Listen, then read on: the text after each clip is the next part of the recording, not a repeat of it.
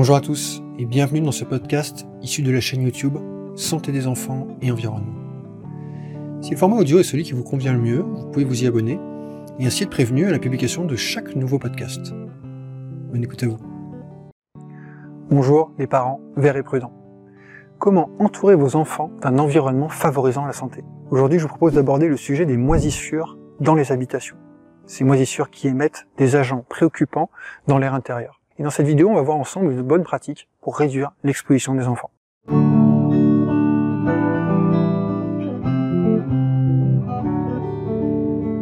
Bonjour à tous et bienvenue dans cette nouvelle vidéo de mon défi, une vidéo par jour pendant 30 jours, pour fêter la sortie de la recherche du savon magique. Je suis Guillaume et sur cette chaîne, je partage des conseils et des astuces pour vous aider à entourer les enfants d'environnements plus sains, avec moins de pollution et plus de nature.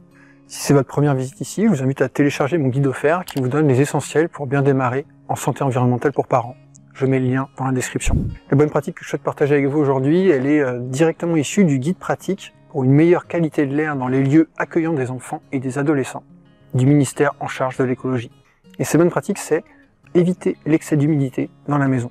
Plus précisément, le guide quantifie cette bonne pratique en fournissant une fourchette de référence. Il recommande de maintenir une humidité acceptable entre 30 et 60% dans les pièces de vie. Cette humidité relative, elle peut être surveillée avec un hygromètre qu'on en trouve dans le commerce. Et cette mesure, ça peut être un bon point de départ, euh, au moins dans les pièces à enjeu, car un excès d'humidité favorise l'apparition et le développement de moisissures qui se trouvent souvent dans les logements. Par exemple, en France, l'Agence nationale de sécurité sanitaire de l'alimentation, de l'environnement et du travail, l'ANSES, estime qu'entre 14 et 20% des logements présentent des moisissures visibles. Les moisissures constituent donc souvent une autre source de substances préoccupantes dans la salle de bain. En effet, ces moisissures peuvent émettre euh, des mycotoxines et des spores dans l'air intérieur. Et d'après l'ANSES, elles ont été associées à des effets avérés sur la santé respiratoire, dont le développement et l'exacerbation de l'asthme chez les enfants. Maîtriser le développement des moisissures est donc associé, euh, au-delà des aspects esthétiques, à des enjeux sanitaires pour les enfants.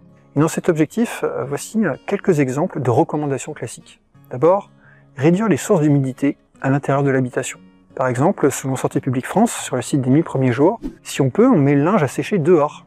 Sinon, on essore au maximum le linge et on le fait sécher dans la pièce la moins humide. Ensuite, aérer son logement au moins 10 minutes par jour, été comme hiver. L'aération pourra être augmentée après des activités produisant de l'humidité dans l'air. Par exemple, euh, toilettes, séchage du linge en sortie de machine à laver, cuisson à la vapeur, etc. Ensuite, mener à bien les travaux nécessités par certains types de sources d'humidité. Par exemple, euh, fuite sur tuyau ou infiltration d'eau de pluie. Ensuite, éviter d'installer de la moquette dans les zones où existe un problème répétitif de moisissure. Voilà pour cette bonne pratique de santé environnementale pour parents. Si elle vous paraît utile, je vous invite à mettre un pouce bleu, à laisser un commentaire et surtout à vous abonner en activant la cloche. C'est important pour que YouTube comprenne euh, que le contenu de cette chaîne est utile et favorise sa diffusion. Je vous rappelle que je fais euh, cette vidéo pour fêter la publication de la recherche du savon magique qui est disponible dans toutes les bonnes librairies francophones. Je vous rappelle aussi que je vous offre un cadeau si vous l'achetez dans une librairie physique. Envoyez-moi une photo de votre ticket de caisse à l'adresse mail qui apparaît à l'écran et qui se trouve dans la description. Je vous enverrai une checklist pour agir sur les autres sources potentielles de polluants dans la salle de bain. Un bon complément au livre pour réduire les expositions préoccupantes du quotidien. Une bonne partie de ce défi de 30 jours sera consacrée à répondre à vos questions, donc vous pouvez m'indiquer en commentaire les questions que vous avez en lien avec un problème ou une frustration par rapport à l'environnement de vos enfants au sens large. J'essaierai de faire un maximum de vidéos-réponses dans les prochains jours. Voilà, je vous dis à demain pour la prochaine vidéo. En attendant, je vous invite à faire partie des parents verts et prudents, des parents qui maîtrisent le taux d'humidité dans leur maison. À demain. Voilà pour ce podcast issu de la chaîne YouTube. Si vous trouvez ce type de conseil utile et si vous pensez qu'il peut être utile à d'autres personnes, je vous invite à prendre une minute pour donner une note sur iTunes et y écrire votre avis. Merci beaucoup par avance si vous faites ça, ça compte vraiment. À bientôt.